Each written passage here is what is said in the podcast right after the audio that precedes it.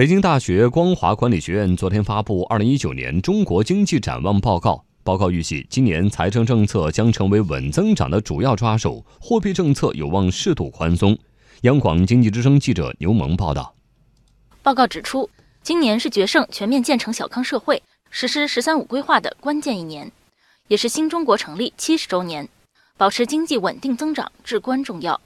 报告撰写人之一。北京大学光华管理学院应用经济系副教授严瑟说：“预计财政政策将成为今年稳增长的主要抓手，积极的财政政策将进一步加力提效。总体的，不管是财政还是货币，这个经济政策其实是希望能够各种侧重于一个维持总需求的一个平衡，防止总需求过快的这种波动。维持总需求平衡的主要的抓手就是财政政策，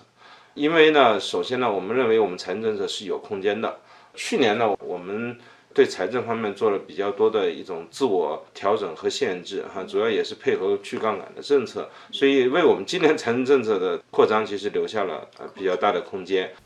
报告预计，首先，今年专项债的增加将带动基建投资大幅回升，今年地方政府债发行规模可能达到四点七万亿元，其中专项债限额可能突破两万亿元，在地方政府资金压力得到缓解的推动下。基建投资也有望稳定增长。其次，报告预计减税降费措施将迅速落地。去年九月，国家税务总局发布通知，明确多项减税降负工作。去年十月，财政部部长刘昆表示，还在研究更大规模的减税和更加明显的降费措施。近期召开的中央经济工作会议，对企业的更大规模减税降费的具体措施做了充分讨论，并做出了最终决定。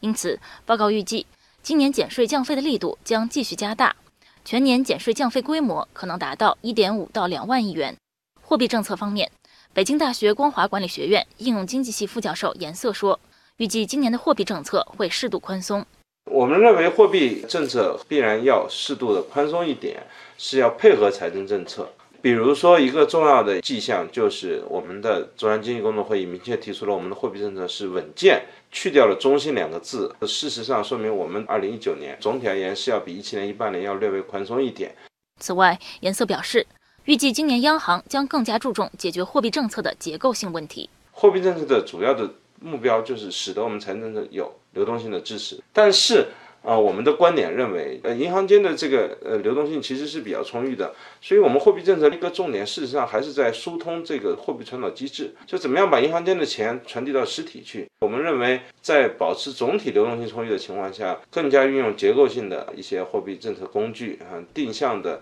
进行一些流动性的支持，而不是大水漫灌，可能是我们二零一九年货币政策的主要方向。